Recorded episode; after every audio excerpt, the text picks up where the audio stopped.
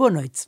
Lembram-se do filme Silêncio de Martin Scorsese? Baseado em factos reais, durante a perseguição religiosa no Japão do século XVII, dois jesuítas portugueses partem de Macau e entram clandestinamente naquela ilha, onde sofrem duras provações e sofrimentos. A convidada desta noite está em Macau, é historiadora, especialista na presença dos jesuítas no Padroado do Oriente e foi uma das consultoras que ajudou os dois atores, principais protagonistas do filme, a assumirem na pele o que teria sido a experiência dos jesuítas nessa época. Scorsese mandou os dois norte-americanos a Portugal, de onde partiam os missionários jesuítas. Os atores passaram por Évora e Lisboa, visitaram a igreja de São Roque e os Jerónimos, mesmo à beira do Tejo, de onde partiam as naus com os missionários. Fique para saber mais, desde já com as nossas desculpas pela qualidade técnica da gravação feita à distância com Macau. Boa noite, eu sou a Cristina Osvaldo e estou a falar desde Macau. Sou do Porto e estou cá em Macau desde agosto de 2019. Mergulhada em história, não é? Sim, eu sou licenciada em Mestre em História da Arte pela Faculdade de Letras da Universidade do Porto e depois fiz um doutoramento em Florença, no Instituto Universitário Europeu. E o assunto tem a ver com Macau? Eh, na realidade, o assunto foi a arte dos jesuítas em Goa, 1542-1655. No fundo, a primeira fase da presença dos jesuítas em Goa. Macau foi quase uma consequência mais ou menos óbvia. Do meu percurso como investigadora da Companhia de Jesus, porque o que aconteceu é que São Francisco Xavier morreu aqui muito perto, não é? Da ilha de São João.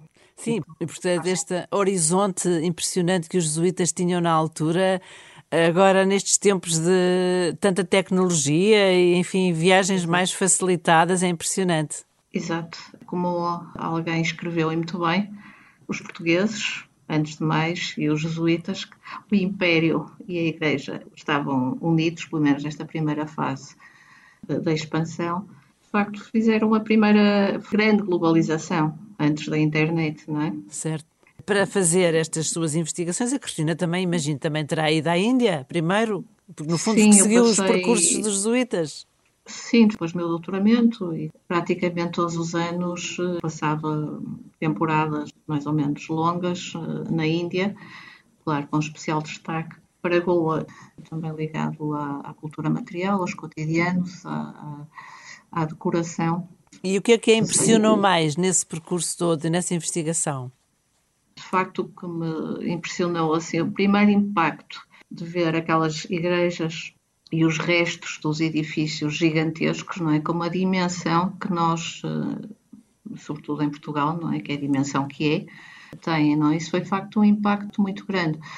E a arte representa isso muito bem, no meu ponto de vista, é que eles conseguem quase ir ao melhor dos vários sítios onde se encontram e fazerem um sincretismo completamente único, não é?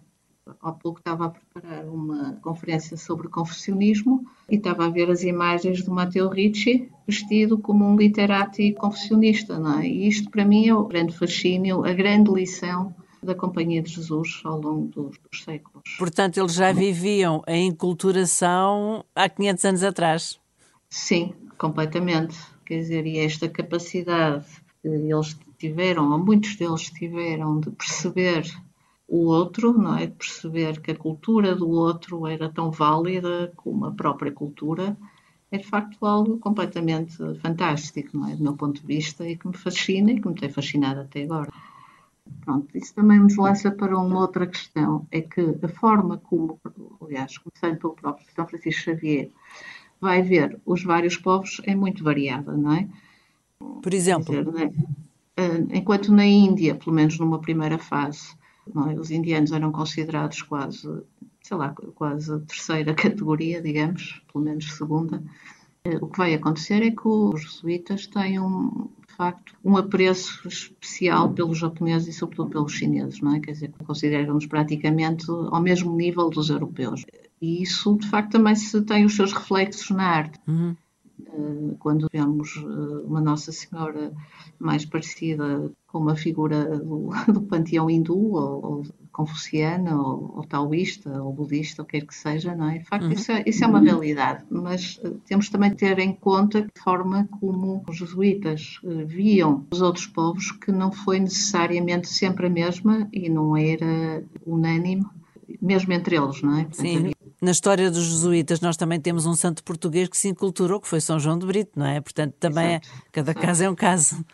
Exatamente, cada caso é um caso e, e mesmo o próprio Nobili, em, um pouco antes de São João de Brito, na Índia, no sul da Índia, em Madurai, Pronto, e aqui o, o Ricci também não eram propriamente, quer dizer, nem todos pensavam como eles, não é? Aliás, ambos acabaram por ter vários contratempos, não só por parte de Roma, questão dos ritos, mas mesmo dentro da própria companhia, não é? Havia uhum. muitas perspectivas e muitas visões de ver a mesma questão da missionação da evangelização. E depois ainda um outro aspecto, é que eles também não eram burros, antes pelo contrário, não é? E também tinham que adaptar as suas estratégias de acomodação ou de tábula rasa aos vários contextos, claro. não é? Porque a realidade é que no Japão e na China, pronto, o Macau foi um caso muito, muito específico, como todos sabemos, a realidade é que, tanto num sítio como no outro, não é que os portugueses estivessem propriamente uh, não estavam politicamente e militarmente, não dominavam a coisa, não é? Uhum. Isso também se reflete na forma como os próprios missionários atuavam, não é? Uhum. Cristina, a nossa conversa decorre próximo da festa da Imaculada Conceição, que é a Rainha de Portugal, que tem uma devoção Exato. muito antiga, muito mais antiga do que o século XIX, quando foi proclamado o dogma, e por isso Exato. na Universidade de Coimbra já se jurava os professores para ensinar tinham que jurar a Imaculada Conceição, não é isso? Estamos a falar da Idade Média. Como é que isso se reflete com a chegada dos jesuítas aí nessa parte do mundo onde se encontra? Imaculada Conceição, curiosamente, foi também padroeira do, de Espanha, mas depois da restauração, em 1647, nas Cortes, é? o, o, nosso rei Dom João IV, recentemente impulsado, vai dedicar o reino precisamente à, à Imaculada Conceição, é? E a uhum. partir daí eh, os reis portugueses, até o último, Manuel II, nunca mais passaram a, a, usar a coroa, mas cada vez que eram, tomavam posse, colocavam a coroa na cabeça de Nossa Senhora da Conceição, não é? E, portanto, já por aí há esta relação muito estreita entre Portugal e, claro, os jesuítas, como no fundo a tropa de elite quase, pelo menos uma tropa fundamental no chamado Padroado Português do Oriente, entre, entre este culto, o reino e os jesuítas. Aliás, o colégio, que agora chama-se, é normalmente conhecido por Ruínas de São Paulo, não é? Que é aquela, é o ex-libris aqui da, da cidade de Macau, ou do território de Macau, melhor dizendo. São Paulo porquê? Porque era a devoção do colégio. A igreja foi dedicada a Nossa Senhora, Mater Dei, Madre de Deus, e também, logo no início, na década de 1640 e pico, foi colocada precisamente a imagem de Nossa Senhora da Conceição na fachada desta igreja, aliás, que ainda lá está, e portanto está a ver que, que é de facto uma, uma devoção importante. Macau continua, dizer, este ano com certeza que não haverá, não é? Pelas razões óbvias da pandemia, mas a festa da Imaculada, com procissão, é também uma festa muito importante entre o calendário católico de Macau. Como é que é ser católica aí? É difícil? Não, uhum. em Macau não é difícil. Quer dizer, isto é, eu acho que ser católica é sempre difícil em qualquer lado do mundo neste momento, não é? Porque, de facto, as solicitações são muitas, etc. Em Macau, eu acho que não é particularmente, não é mais difícil que noutro sítio qualquer. Era mais difícil ser católico no tempo da perseguição do Japão e isto introduz uma outra dimensão da nossa conversa que todos estamos muito curiosos, porque sabemos que a Cristina foi conselheira da equipa de Martin Scorsese no filme O Silêncio. Sim. Quer contar? Uh, sim, foi uma experiência muito interessante, muito diferente. Eu gostaria imenso de voltar a repetir uma experiência desta natureza, trabalhar com o cast e com esta categoria. A questão de, Macau é que uh, Macau sempre foi uma terra de refúgio, de exílio, e isso é uma, eu acho que é uma das coisas que me, que me atrai e que é bonita uh, em Macau. E porquê que eu estou a dizer isto? Porque, de facto, já desde essa época, e agora vou dizer, ligando a questão dos mártires do Japão, é que em Macau vieram precisamente refugiar-se muitos destes homens perseguidos no Japão, já nesta altura, não é? Portanto, já desde a primeira grande perseguição foi em 1597 e depois continuaram até à expulsão. Uhum. E como é que a Cristina colaborou com esta equipa para a elaboração do filme? Quer contar os detalhes? Quero. Agora já posso. Recebi sim, porque, dois... porque prometeu que não contava nada até ser publicado. Sim, sim. O filme depois teve três anos ou mais aplicado em banho-maria por causa de falta de financiamento, não é? E então, pronto, eu trabalhei com eles em dezembro de 2014 e no início de 2015. Os, os artistas foram a Lisboa e depois ao Alentejo e nós estivemos a recriar. Eh, no Alentejo eu já não pude ser porque tinha um compromisso nesse dia em Lisboa, mas pediam ao padre Hermínio Rico, e esses artistas faziam o quê? Que papel é que desempenhavam? Eram os dois missionários que foram, eh, foram para o Japão eh, a ver o que é que se passava com o Cristóvão Ferreira, não é? Sim. Eh, que tinha apostatado. Uhum. Portanto, eu trabalhei com os dois artistas que foram ao Japão. Os dois missionários que partiram de Macau para o Japão. Exato, foram... os dois missionários que foram da Europa, não é? Foram da Europa, passando por Macau, que era o costume, é? Em Macau encontraram-se precisamente com o Valinhano, que uh, lhes deu a tarefa de irem ao Japão à procura, à procura do, do mestre. sim, à procura do grande mestre, que corriam rumores que tinha apostatado, ou seja, tinha renegado a sua fé. E a Cristina o que é que uh, fez, exatamente? Uh, o que eu fiz em Lisboa, acompanhei os artistas, escolhemos vários sítios Fomos ao São Jorge, claro, tivemos em São Roque, passamos pelo Museu da Arte Antiga também, e depois acabamos uh, no Mosteiro dos Jerónimos. Porquê? Porque todos os missionários que eram enviados pelo Padroado Português do Oriente partiam de Lisboa e partiam precisamente do Tejo, não é? E assim, uhum. com isso, eles ficavam, os artistas ficaram com a ideia uh, da última imagem que a maior parte destes homens iria ter da Europa. Quase nenhum regressava, não é? Foi, aliás, o que aconteceu com estes três. Eles tomavam notas do que a Cristina dizia? Como é que faziam perguntas? Portanto, eles tinham, sim, que, nós... tinham que entranhar a personagem, não é? Sim, o filme teve quatro consultores históricos, não é? Portanto, eu já fui o último elo deste, deste percurso. deste percurso. E, portanto, eh, eles vinham do, do, país de Gales, onde tinham estado vários, quatro ou cinco dias, a fazer os exercícios espirituais no mais profundo recolhimento. Portanto, como. Como se fossem jesuítas. Sim, sim, como se fossem jesuítas, exato. Porque é? os americanos, o Scorsese e toda a equipe são altamente profissionais, não é? Em Lisboa tentamos recriar os percursos, os caminhos que eles terão feito, não é? Eh, aliás, foi muito engraçado porque eles chegaram a São Roque e eu depois levei-os à, claro, à sacristia e chegaram lá e viram os paramentos e começaram a querer vestir-se. e lá veio o sacristão, um bocado aflito, ah, não podem fazer isso, não podem fazer isso. E, ah, mas eu vou, então vou telefonar, mas depois de facto não podem fazer isso. E o sacristão disse, ah, então pronto, vou telefonar para o padre responsável a ver se... António Vaz Pinto. Era o padre Vaz Pinto, Sim. exato. Se podiam fazer isso, não é? E portanto nós estivemos a recriar de facto os percursos, eh, eu tive a transmitir eh, os princípios do que é que era ser jesuíta, não é? E depois, no Museu da Arte Antiga também foi muito interessante porque eles, claro, artistas americanos, como deve imaginar, eles, eles, têm sempre muitos papéis, não é? E não, não, não tinham qualquer conhecimento do que, é que era ser missionário ou o que, é que era, Sim. O que, é que era o Japão sequer, não é? Um, tivemos no Museu da Arte Antiga, foi muito interessante porque eu, uh, tivemos em frente aos biombos, não é? aos biombos do Japão, e, e aí eu acho que eles perceberam de facto. Que reproduzem os jesuítas? Que reproduzem, assim, reproduzem as vivências não só dos jesuítas, mas também dos jesuítas, não é? Sim. O famoso corofoné, a nau negra, não é? Certo. Pronto, e eles aí perceberam de facto uh, o, que é que era, o que é que era a vida no século XVII, não é?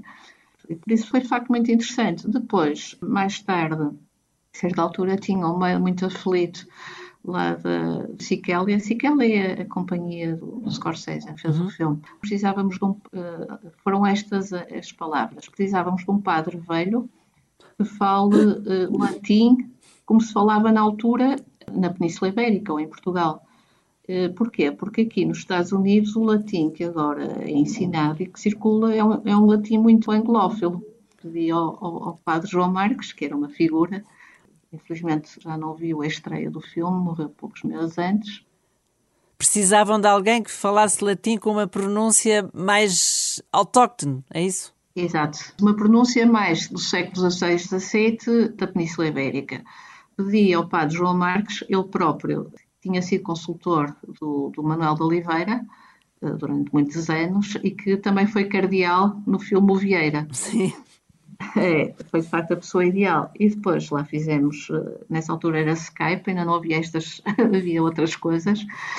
E então o padre João Marques teve, aí eles mandaram-lhe partes da liturgia.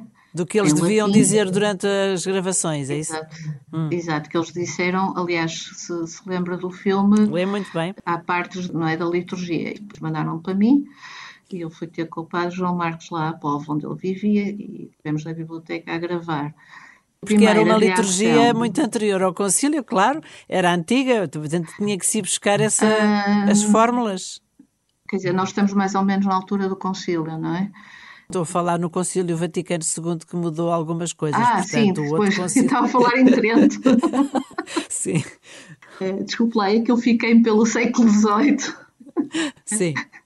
E então, a primeira reação que eu achei fantástica do padre João Marques é que ele olha para o texto que eu lhe entrego nas mãos e diz ele, a primeira reação foi ele, minha filha, isto é fantástico, este é o introito da missa jesuíta.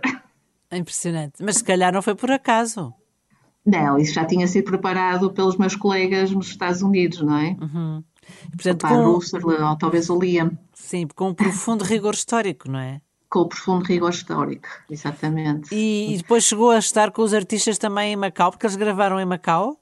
Uh, não, não, eu na altura não estava cá, eu só estive ah. com os artistas em uhum. Lisboa. Já foi há uns anos largos, não é? Uhum. Mas foi uma bela experiência. Hum.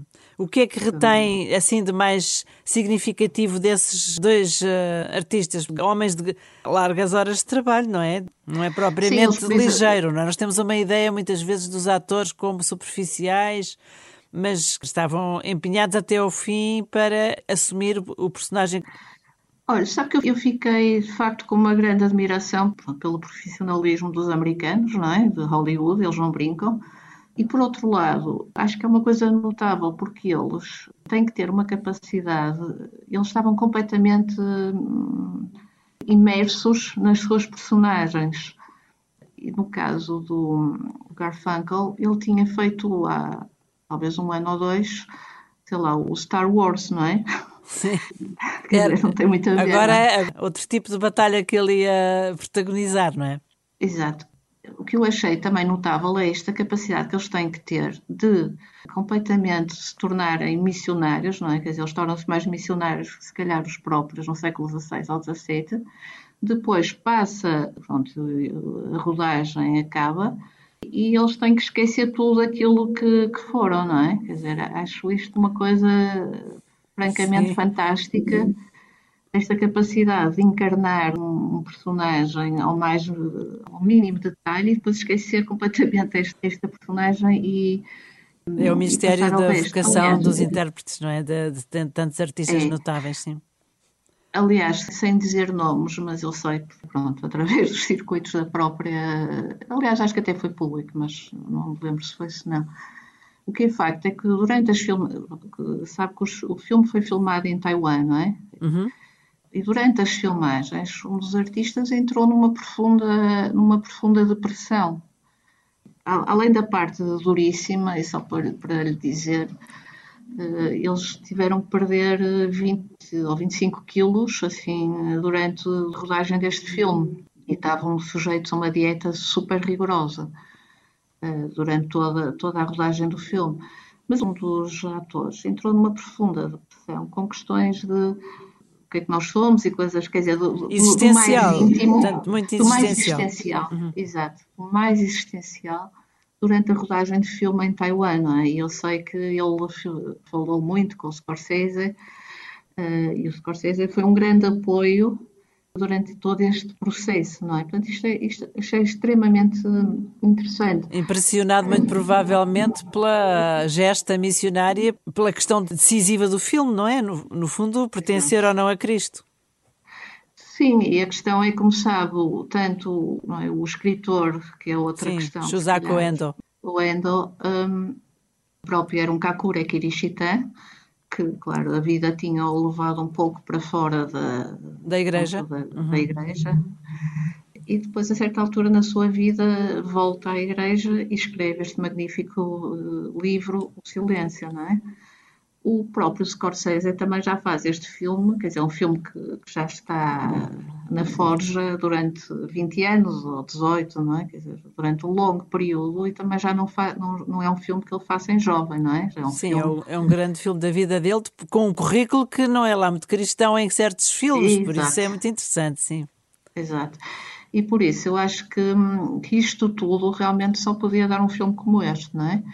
E depois a, a mim também estava-me a perguntar o que é que me fascinou muito em relação ao filme. Eu, a mim, francamente, fascinou-me muito, além da questão toda do silêncio, eh, e no meio desta pandemia, acho que faz, faz todo sentido, não é? Há uns tempos atrás eu estava a falar aqui com o jesuíta, aqui meu amigo de Macau, e por acaso foi o primeiro jesuíta a reentrar na China depois da Revolução Cultural e estávamos a falar que há momentos na nossa vida em que nós estamos sozinhos, não é? Já não há mãe, não há pai, não há nada.